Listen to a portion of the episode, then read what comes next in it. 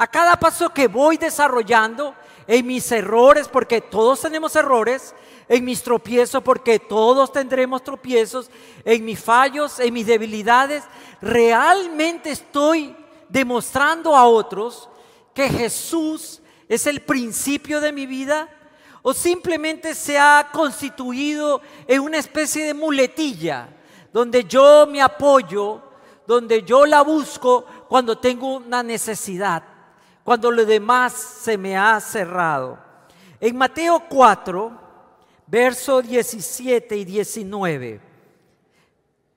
En Mateo 4, 17, 19, Jesús inicia lo que conocemos y se llamará el ministerio público. Desde entonces comenzó Jesús a predicar y a decir, arrepentíos porque el reino de los cielos se ha acercado. Y andando Jesús junto al mar de Galilea vio a dos hermanos, Simón, llamado Pedro, y Andrés, su hermano, que echaban la red en el mar, porque eran pescadores.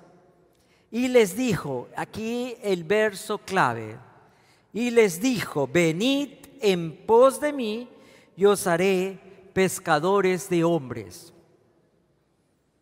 Unas palabras tan sencillas, una invitación tan sencilla que tiene un carácter profundo que debemos meditarlo y no se trata de salir a la carrera, no se trata de llegar, se trata de mantenerse.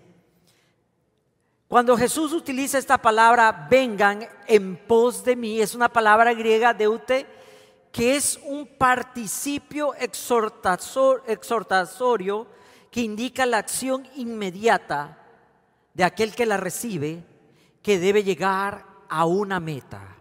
Es la misma palabra que le dicen a los atletas cuando entrenan, a los equipos cuando juegan, que tienen que lograr la victoria. Así que la llamada de Jesús, la invitación de Jesús, tiene como características, en primer lugar, una invitación obligatoria.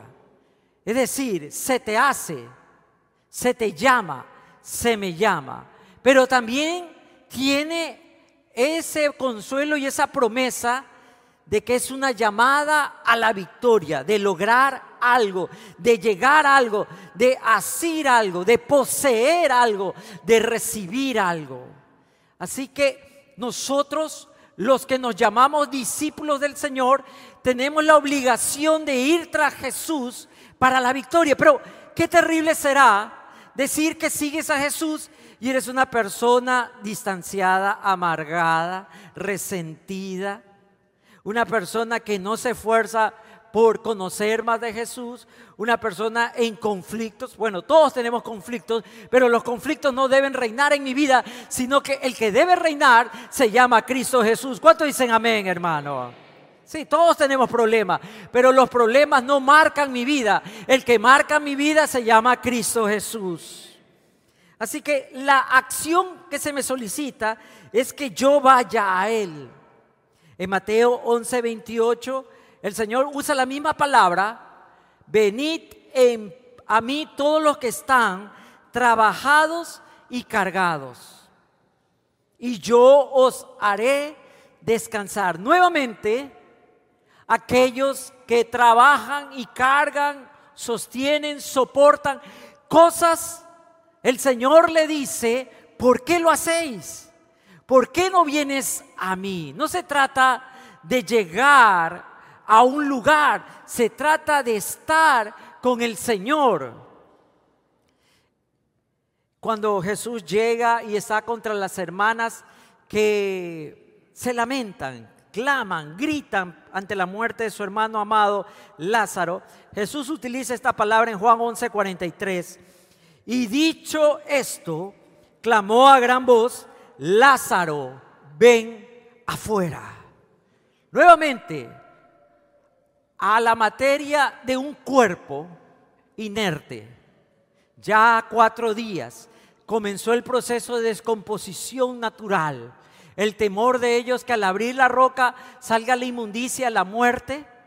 Y Jesús le dice a lo imposible, le dice a lo muerto, a lo vacío, que se junte con Él, porque con Él hay victoria. Así que, ¿por qué dudamos cuando Jesús nos llama a seguirlo? Porque incluso cuando estamos en más clavados en los conflictos, cuando estamos enterrados en preocupaciones y ansiedades, cuando estoy en una situación de ansiedad, de muerte, Jesús me puede levantar, sostener y llevarme y decirme, vive porque yo también vivo. ¿Cuánto dicen amén, hermano? El llamado de Jesús a sus discípulos es una invitación para todos, es una invitación general, sí, pero también es una invitación individual, así que requiere una respuesta individual, una gran oportunidad no es una opción, no es una sugerencia, es una citación de la cual no puede usted desentenderse. El gran llamado eficaz, como lo han llamado los teólogos. Cuando los hombres y mujeres reciben el llamado de Jesús, no hay opción, no hay alternativa, porque la obra del Espíritu Santo es tan poderosa que nos sostendrá. Hay personas que tienen temor de seguir a Jesús. Han recibido esta palabra, pero ¿cómo voy a cambiar mi vida? Me gusta mi vida. Estoy envuelto. Tal vez no me gusta mi vida, pero no puedo dejarla. No puedo liberarme. No puedo ser una persona completamente feliz porque tengo tantos problemas. Me siento frustrado. Solamente vengo a la iglesia porque tengo que venir. Y estoy aquí simplemente porque tengo que estar. Pero Jesús nos dice que no se trata de lo que tú traes a la invitación. Cuando usted invita a alguien a su casa, bueno, espero que no sea así, que usted está esperando, bueno, hermano, vamos a comernos un pollito, como ese chiste, ¿no? Vamos a comer un pollito. Ya, hermano, ¿qué te hace falta? El pollito, ¿verdad? Usted no tiene que traer el pollito a Jesús.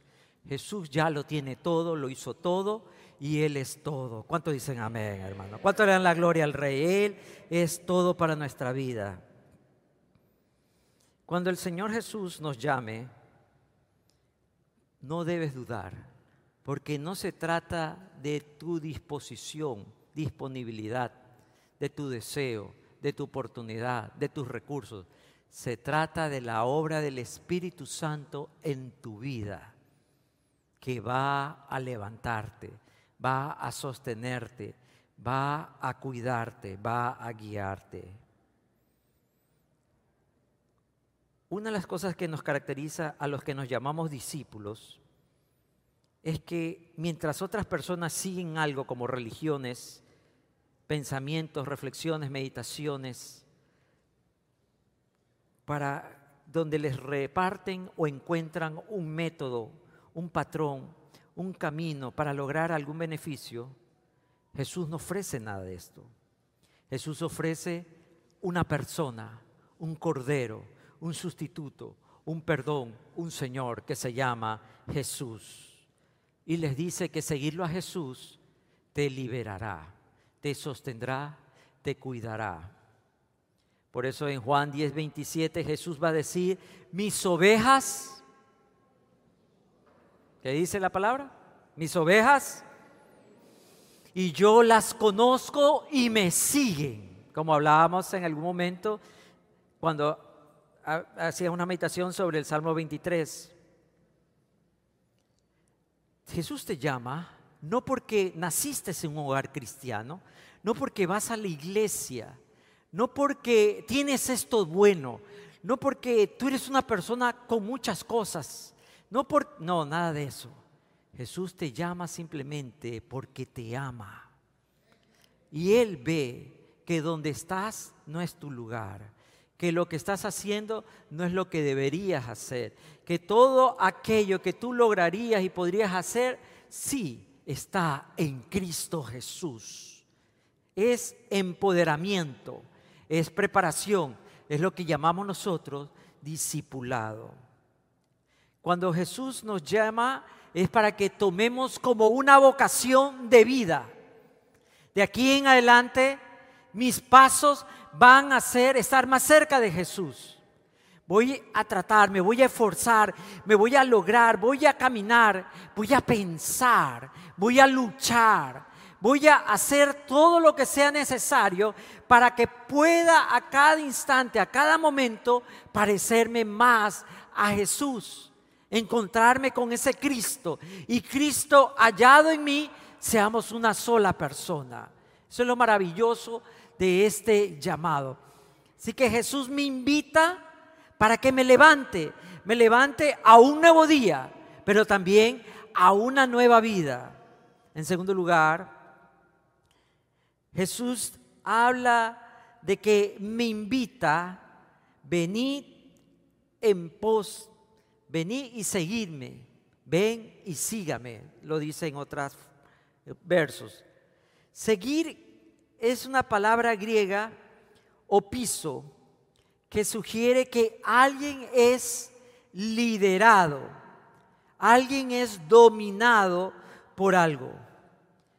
No estamos llamados a brillar en nuestra individualidad como hoy día este mundo corre hacia un posmodernismo que se entrona el individualismo. Cada persona quiere hacer lo que quiere hacer y cada persona debe ser feliz con lo que quiere hacer y cada persona puede elegir la manera en que va a vivir. Y eso es lo que nos enseña la posmodernidad y hoy día en la desintegración, en la desconstrucción del plan de Dios para la raza humana, para este mundo. Porque hoy día estamos tan enseñados, es que no me gusta esto. Y me paso deshojando margaritas, ¿no? No me gusta, si me gusta, no me gusta. Esto me cae bien, esto no me cayó bien. Es que me dijeron esto, es que me trataron mal. Es que esta silla, es que este hermano, es que esta persona, es que soy yo. Es que usted no entiende mis problemas, es que usted no entiende mis limitaciones, es que usted no me entiende cómo yo me siento. Jesús no te llama a que tú vengas a reinar con tus sentimientos, sino que Jesús te llama a arrodillarte ante el rey. Es un llamado de quebrantamiento. Cuando uno dice ser discípulo, quiere decir me he rendido. Y hoy pregunto, ¿cuántos se han rendido ante Cristo Jesús? Ustedes saben que en la antigüedad realmente la guerra terminaba, los combates, las luchas, terminaban por dos razones. O el rey se rendía o el rey moría en batalla. Y una vez el rey muerto, el enemigo declaraba victoria, al menos en esa batalla. Entonces, cuando nosotros somos llamados a Jesús, le estamos diciendo en esta batalla de tratar de sobrevivir a mi manera, me rindo. No puedo vivir a mi manera. Necesito vivir a la manera de Jesús. ¿Cuántos se han rendido ante Jesús? ¿Cuántos se han arrodillado? No solo una vez, no solamente cuando entregaron sus vidas, sino cada día se han arrodillado y con el dolor del alma y con la desesperación, con la frustración, con todos sus ingredientes sin sabores que a veces nos presenta el vivir diario, el sinsentido de la vida, reconocemos, Señor, me rindo ante ti. Yo ya no sé qué hacer. Yo no puedo mover nada. Yo no me puedo sanar. Yo no puedo lograr esto. Yo no puedo tener esto yo no puedo hacer esto sin que tú lo hagas, sin que tú me lo des. Entonces el llamado de Jesús es arrodillarnos ante el Rey, a declarar que hoy vivo bajo el señorío de Cristo Jesús y a demostrar que estoy dominado por Cristo. A veces la gente hace un reduccionismo de qué es la iglesia, que son los hermanitos, que los hermanitos te prohíben, que la iglesia te dice, que el pastor, no hermano, si usted está haciendo las cosas por la iglesia, por los hermanitos y por el pastor, usted no es un verdadero discípulo. Usted tiene que hacerlo porque el Señor lo pidió, porque el Señor lo escribió, porque el Señor se lo reveló, porque cada mañana que usted se levanta a orar, el Señor le está hablando, le está diciendo en su corazón conforme a su palabra. Y usted dice, Señor, me arrodillo ante ti. ¿Cuántos se han arrodillado con el Señor? ¿Ah?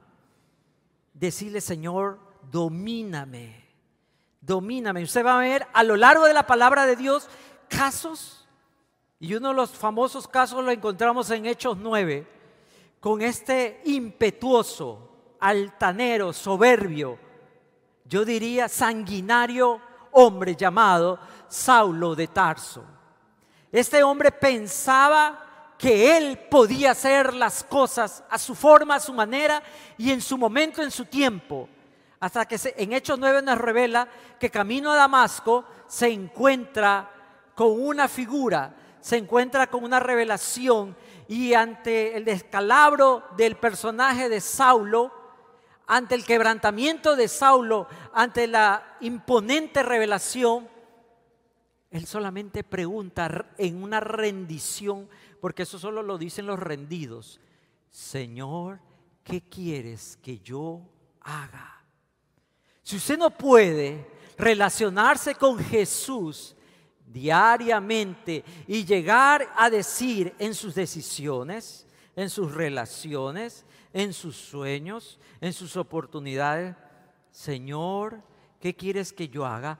Usted no se ha convertido aún en un discípulo porque el discípulo incluso tiene que perder. Sí, tal vez nos va a tocar perder, quedar como tontos ante la opinión de los demás. ¿Cómo se deja? ¿Por qué no hace nada? Son sus derechos. Pero primero, la palabra. Primero el consejo maestro. Yo estoy dominado por Cristo. Señor, ¿qué quieres que yo haga? Y cuando llegamos a ese punto crucial de crucifixión, que significa literalmente tomar la cruz cada día y seguirlo, es que nos estamos convirtiendo en discípulos. Cuando no se trata de lo que yo creo, de lo que yo quiero, de lo que yo necesito, porque solo hay personas que hablan con Jesús, ciertamente, pero solo para decirle sus necesidades. Pero ¿qué de las necesidades del reino? ¿Qué las necesidades del rey? ¿Qué son de aquellas palabras de rendición? Señor, pero ¿por qué tengo que perder esto? Señor, ¿por qué me quitas esto? Señor, ¿por qué tengo que sufrir de esta manera? Señor, ¿por qué no me puedes ayudar?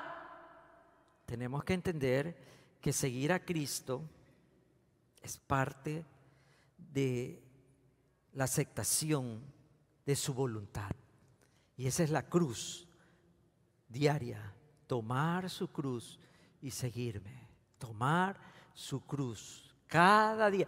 ¿No dijo el Señor, a la final en la semana, dos o tres veces te voy a molestar? Dos o tres veces en el año vas a tener que rendirte. No. ¿Qué nos dice y nos ofreció y nos declaró el Señor? Cada día. Tome su cruz y sígame. Porque seguramente usted y yo hemos descubierto algo, que rendirse con el Señor no es una actividad que pasó en un momento lejano de mi pasado, sino que es un momento presente, actual.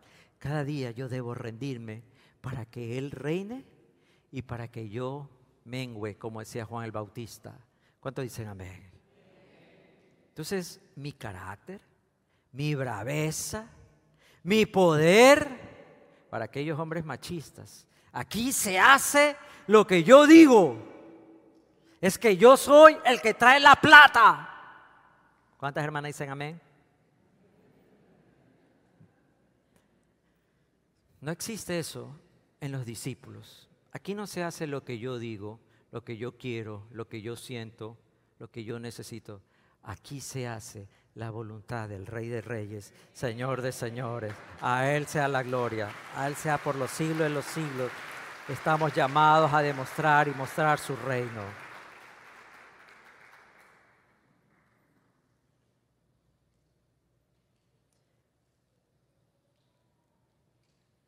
Juan en el Apocalipsis 13:3 decía que llegaría un momento que el enemigo, en el capítulo 13 habla sobre esta bestia que utilizará el enemigo para destruir el seguir del discípulo de la iglesia. Vi una de sus cabezas como herida de muerte, pero su herida mortal fue sanada y se maravilló toda la tierra en pos de la bestia. Hoy la gente se maravilla, se entretiene, se distrae, se pierde, se confunde. Estaba viendo ayer algo de un, de un famoso y, la serie que se va a dar se llama El apóstol del mal. Me llamó la atención este nombre, el apóstol del mal. Y yo me puse a investigar quién es el apóstol del mal y me encontré con la terrible historia de lo que sucedió en México, de una iglesia, mega iglesia, donde este hombre abusaba de niños y en donde es capturado en Miami entrando con un celular con más de mil videos de pornografía infantil y cosas horrorosas, donde la gente vive en cautividad, donde todo el trabajo y el esfuerzo es para mantener al apóstol y el padre, él, han sido los que han creado este movimiento. Y el padre que ya murió vivía de esa manera y estaban enseñados a que los niños hagan cosas horrorosas y ellos se sentían honrados de servir al apóstol. Claro, cuando uno pierde la visión de seguir al rey, entonces se deja confundir por aquellos engañadores. Si tú no conoces al rey, vas a conocer a los príncipes de este mundo. Y los príncipes de este mundo te van a llamar a dominarte, a que te quebrantes, pero para extorsionarte, para oprimirte, para sacar ventaja. El único que te dice que vengas a Él y de su interior correrán ríos de agua viva, se llama Cristo Jesús. Amén. Pero hoy estamos en una contrariedad de que la humanidad está buscando lo deslumbrante, lo estrambótico, lo maravilloso, Hoy el hombre, el ser humano está fascinado con la inteligencia artificial. Todo el mundo habla de eso y es como el nuevo tema, ¿no? De lo cómo nos va a cambiar la vida y cada vez y los pronósticos y lo que se espera para el futuro y de pronto todo va a ser a través de esto y ya no vamos a necesitar consultar nada, ni saber nada, ni estudiar nada, porque tendremos la inteligencia artificial. Pero como todo falso remedio, llegará un momento que el falso remedio se convertirá en veneno, como todo lo que el hombre crea para separarse de Dios. ¿Cuántos? ¿Cuántos le piden a esta inteligencia artificial, artificial terrenal sabiduría, consejo, palabra, pensamiento. Tiene sus beneficios, pero quieren hacer de esto el porqué de la vida.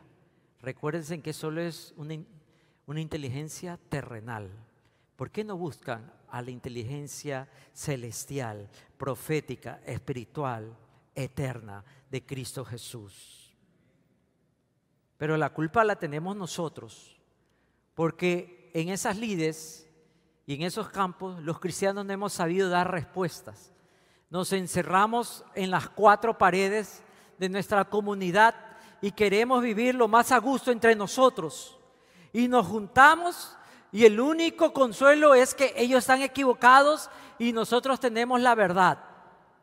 Ellos no saben, es que ellos no han leído la palabra. Sí, no leen la palabra porque usted y yo no estamos hablando de la palabra. No estamos demostrando la palabra. No estamos enseñando a otros la palabra y no nos estamos preparando. Hermanos jóvenes, prepárense, estudien para que ustedes conmuevan la universidad. No que la universidad los transforme, los conmueva, los confunda, los arranque de los principios de la palabra de Dios. Usted es un discípulo.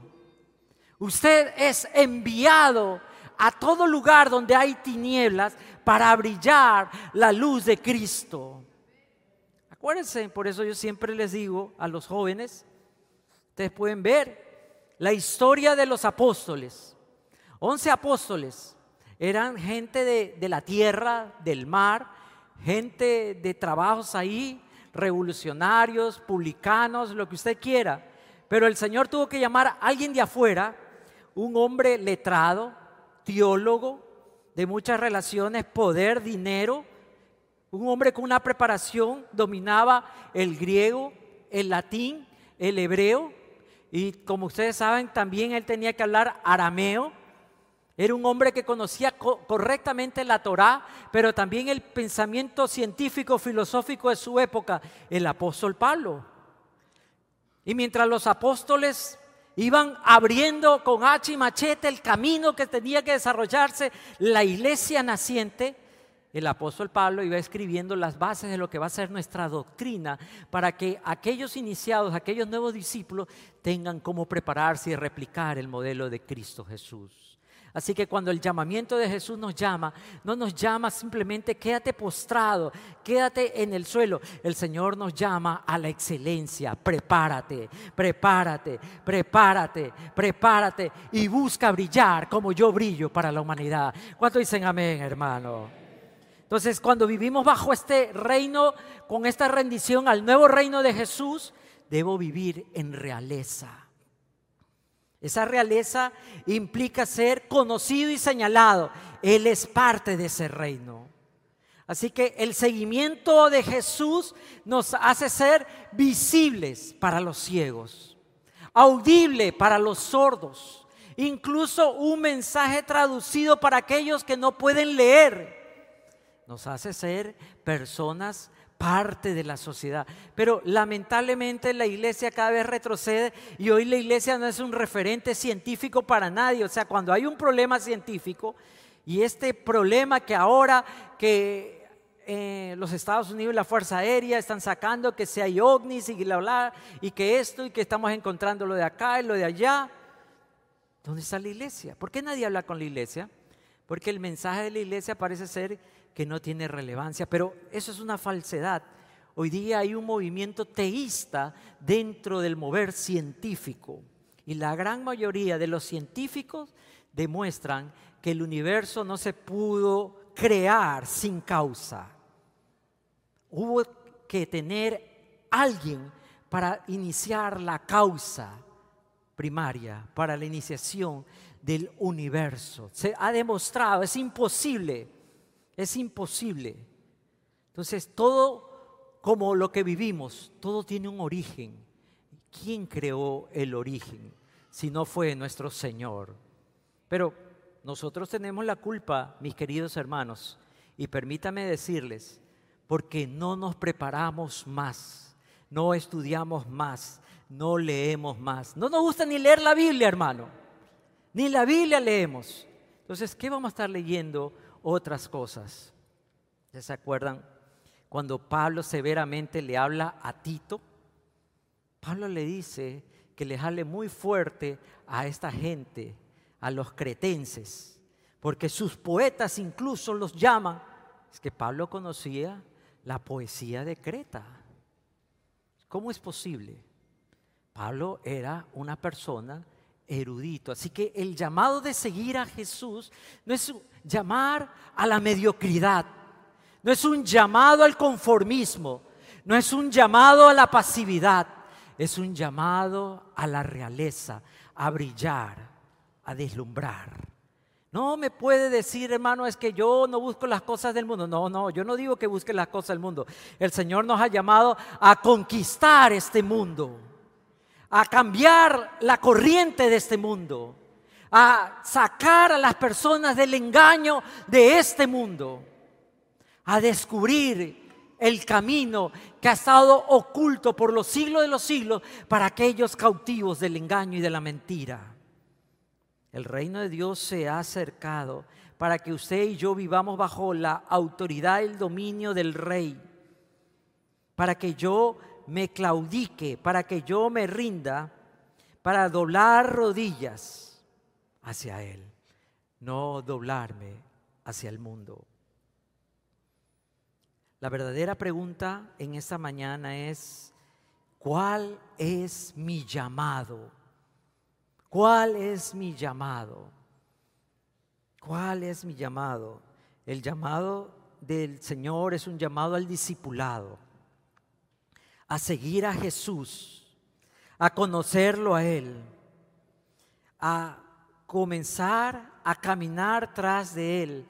Cuando yo hablo de seguir a Jesús, implica una idea de aferrarme a un conjunto, a un sistema particular. Sí, es verdad, tengo que conocer lo que es la Trinidad, tengo que conocer la doctrina de la encarnación, el pacto, la redención, la vida eterna. Sí, como cristiano me puedo aferrar a todas estas cosas, pero conocer doctrina no te hace discípulo. Conocer a Cristo sí te hace discípulo. Tal vez puedes pensar, bueno, seguir a Jesús es iniciar lo que el hombre llama la vida cristiana, gobernar tu vida, estándares, normas, éticas, amar la ley de Dios, esforzarme por vivir por ella. Pero esto tampoco dice que tú seas cristiana. Los Países Bajos, Noruega, Suecia y otros más. ¿Ustedes ven el estandarte que ellos tienen, la bandera que ellos tienen? Son países que tienen un estandarte, una bandera con una cruz. Porque para ellos fue tan importante el cristianismo que lo quisieron poner en su bandera. Y hoy les pregunto si esos países son 100% cristianos. Son países que viven para Cristo. Usted y yo sabemos la respuesta, así que tampoco el decir que llevas una vida cristiana, el tomar el título, el cartón de cristiano, no te convierte en un discípulo. Tampoco llegar a la iglesia, unirte a una congregación para crecer en gracia, conocimiento y, ahí trabajar en la congregación. Dios bendiga a los que quieren servir y trabajar pero no te va a convertir en un verdadero discípulo. Son cosas importantes en el desarrollo de ese llamado, de ese seguir a Cristo. Pero entendemos que seguir a Cristo es hacer diariamente una relación con el Rey Salvador personal, someterme y ser dominado por Él, dejar la vida atrás lo planeado, que estaba anteriormente en ese hedonismo que nos encanta vivir, ¿no? En ese yo centrista, en mí, lo que yo quiero, lo que yo necesito, lo que ahora viene. Se trata de abandonar ese falso trono y decirle, Señor, siéntate en el trono de mi corazón y de mi vida. ¿Cuánto dicen amén? Ya no es lo que tú quieres hacer, lo que yo quiero hacer, sino Señor, ¿qué quieres que yo haga? Y no como yo me siento, es que me estoy ahogando, es que necesito un cambio, es que necesito un tiempo, es que necesito un break. No se trata de eso. Señor, reina en mi corazón, en mi vida. No se trata de lo que vas a lograr en la tierra de lo que puedes lograr, sino de todo lo que tú estás acumulando en el reino del cielo, donde no hay ladrón y donde el orín no corrompe. ¿Cuánto dicen amén, hermano? Estás dejando y estamos dejando atrás mi antigua manera de vivir para seguir a Jesús en un nuevo tipo de vida. Realmente las personas se dan cuenta que todo como decía el apóstol Pablo en su sublime carta, todo lo tengo por basura ante el conocimiento de Cristo. Todo lo he dejado atrás por asirme, aferrarme de aquello que fui llamado. ¿Tienes todo por basura? ¿O aún conserva un pedestal, un altar en tu casa, esa basura? La tienes tan bonita, tan preciosa. ¿Cómo se sentiría, mis queridos hermanos, y no quiero causarles un problema en su, en su hogar. Que un día llega su esposa y se pone a limpiar toda la casa y comienza, uy, este colchón hay que cambiarlo. Y a lo que levanta el colchón encuentra que usted tiene todo guardadito las antiguas cartas y tarjetas de sus ex enamoradas. ¿Se imagina cuántos sepelios tendríamos esa semana, hermano? Porque a una mujer y a cualquier persona pensante se le hace imposible que un hombre esté aferrado a esos recuerdos. ¿Y cuántas veces a Jesús no lo engañamos con cartas, sino con acciones, con decisiones, donde vivimos y hacemos nuestra vida y dejamos a un lado? Ahorita no, Jesús, no, no me digas nada, Jesús. Yo sé que no te gusta, así que no me mires por un rato. Déjame un ratito solo. Déjame hacer este negocito. Déjame hacer esto. Jesús, apártate un ratito. Ahorita no te metas, Jesús. ¿Realmente hemos dejado todo atrás? ¿Le hemos permitido al Señor decir, y Él pueda ver en mi vida, Padre, todo esto que para mí era importante y yo creí que era ganancia, ahora lo tengo como basura. ¿Cuánto dicen amén, hermano? ¿Cuánto dicen amén realmente? ¿Dejaste atrás tu pecado? ¿Dejaste atrás lo que hacías antes? Claro, puedes vivir en, esa, en ese ciclo repetitivo y yo diría subdesarrollado del círculo del perdón. Perdóname, Señor, es la última vez que lo hago. Y la siguiente semana, perdóname, Señor, esta es la última semana que lo hago. Y perdóname, Señor, ahora sí me voy a comportar. Y Señor, esta es la última vez, ten misericordia que tú sabes que yo soy carne, Padre. Tú sabes que la carne trigueña es más débil, Padre. Perdóname, Señor. ¿Verdad? como decimos nosotros los latinos. Pero realmente Jesús está a gusto y agrado cuando yo le hablo así de esa manera. ¿Qué pasaría si su trabajo a usted lo ponen en el primer día? Usted es un operario de máquina. Lo ponen a levantar, a manejar esos montacargas. Y en el primer carga que usted lleva, la bota y la quiebra todito. O sea, el jefe se, se rasca la cabeza ya, ya, ya, ándate. Al siguiente día usted lo vuelve a hacer y al siguiente semana lo vuelve a hacer. ¿Usted estaría aquí o estaría sentado bajo los, los predios de Radio Cristal, hermano? ¿Dónde estaría ahorita? ¿Ah? ¿Y por qué creemos que con Jesús podemos hacer lo mismo? ¿Por qué creemos? Ya no voy a hablar de este hermanito, pero Señor, pero mira que es una diabla, pero ya no voy a hablar, ya no te voy a hablar nada, ni voy a comentar, ya no, no. Y se lo comento a usted, hermana, para que ore. Nada más por eso. Significa que seguir a Jesús es seguirlo en una vida nueva, en una vida santa. Cuando usted ve a los apóstoles y en ese avanzar, avanzar de sacrificio, de sufrimiento, de persecución.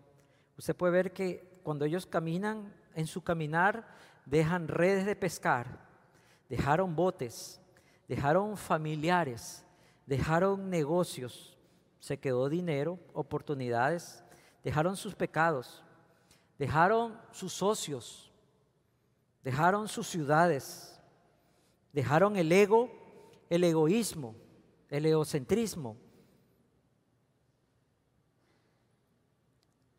Piensa en momentos si es un discípulo. ¿Qué cosas hoy yo ya no hago porque sigo a Cristo? ¿Qué sueños ya no son mis sueños porque sigo a Cristo? ¿Qué personas yo ya no me relaciono como antes porque sigo a Cristo? Porque usted y yo tendremos que atestiguar de que cosas quedaron atrás.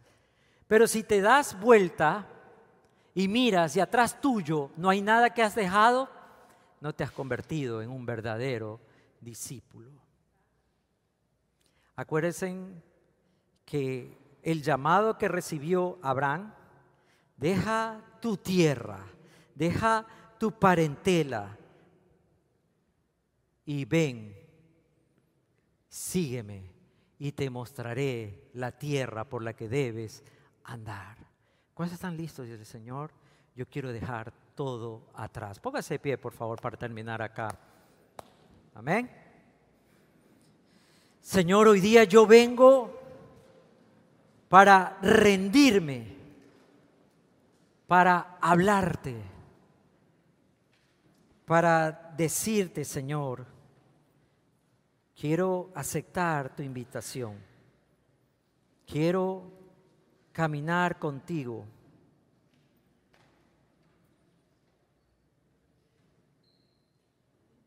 Quiero ir por donde tú me dices que debo ir. Pero también te tengo que confesar, Señor, que hay cosas que aún me ha aferrado, que no las he podido soltar de mi vida, de mi corazón, de mi mano, que aún no me puedo presentar ante ti. Si usted está en esa situación, dígale, Señor, quiero soltar todo aquello que me ha estorbado para convertirme en un verdadero discípulo de Jesús. Quiero soltar todas aquellas cosas que han frenado el acercarme a ti. Me han robado mi santidad, me han robado mi paz, mi transparencia, mi servicio. Señor, todas aquellas cosas que se han vuelto tropiezo y peso para mi vida, quiero despojarme hoy día para correr la carrera, para seguirte a ti. Señor, yo quiero ser tu discípulo. ¿Cuántos dicen amén? Señor, hoy día, levante su mano y dígale, Señor, yo quiero ser tu discípulo. Hoy me voy a rendir ante ti. Me rindo ante ti. Si usted ha venido por primera vez y no conoce a Jesús, quiero hacerle esta invitación. La invitación más importante de su vida rinda su vida, rinda su corazón a Jesús y comenzar una nueva vida. Solo dígale, Señor Jesús, quiero que entres a mi corazón, que entres a mi vida. Quiero despojarme de todo esto que me angustia, me enferma. Todos mis pecados, todas mis vergüenzas las quiero dejar y convertirme en un discípulo para ti. En el nombre tuyo te lo pido. Amén y amén. Si usted ha hecho esta oración, por favor no se vaya. Queremos acompañarlo, guiarlo en esta nueva vida en Cristo Jesús. Que el Señor me los bendiga. Vamos a alabar a Dios.